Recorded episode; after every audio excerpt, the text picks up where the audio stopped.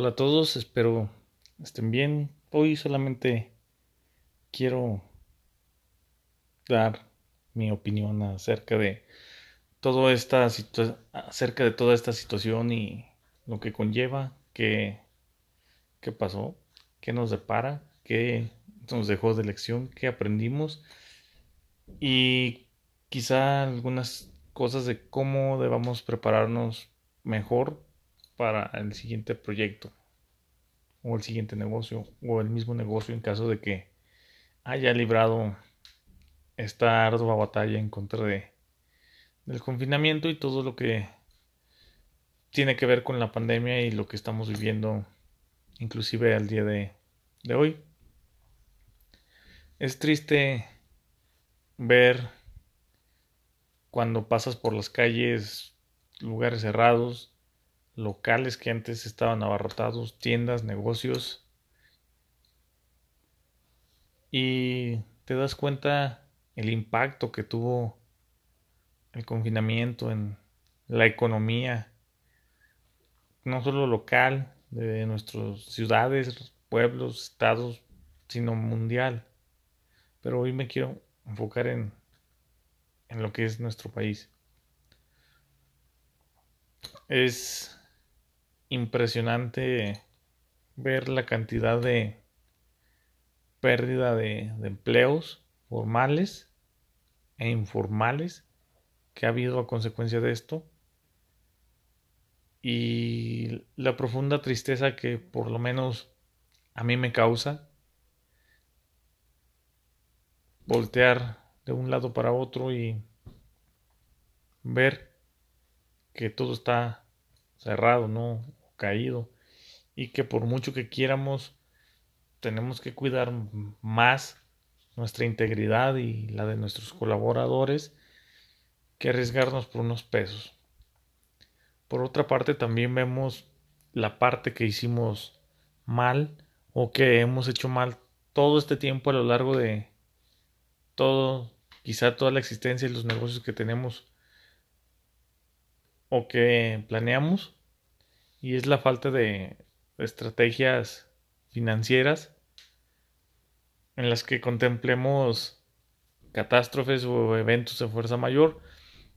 Es claro que jamás íbamos o jamás imaginamos que esto iba a llegar hasta donde ha llegado y hasta donde va a llegar, pero aún así hay principios básicos o reglas básicas financieras en cuanto a negocios se refiere que nos dicen que no podemos permitir o que debemos tener por lo menos un fondo de emergencia que nos permita operar inclusive sin ventas durante un periodo de tiempo establecido. Depende del tamaño del negocio, depende del éxito del negocio, va a ser ese, ese fondo de emergencia, pero lo recomendable es entre dos y tres meses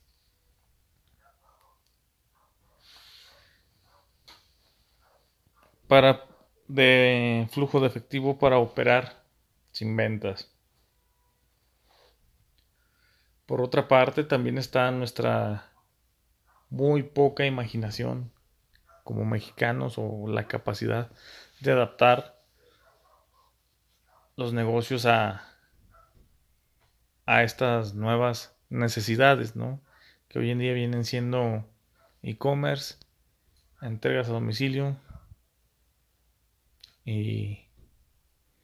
todo lo que tenga que ver con el menor contacto posible con otro ser humano mientras sigamos en confinamiento o en riesgo de contagio por la pandemia. Lo triste aquí es que no solamente se ve esa falta de estructuras financieras en los emprendedores que son aquellos que comienzan, sino que inclusive alcanzamos a ver el daño o el impacto que tiene en pequeños y medianos negocios que han tenido años de de éxito desde su fundación. Entonces creo que esto nos da una cachetada con guante blanco para ver otra realidad y, y buscar la manera de adaptarnos y de mirar siempre futuro, previendo la mayor cantidad de casos posibles de problemas y usando nuestra imaginación para buscar soluciones como los buenos mexicanos que somos.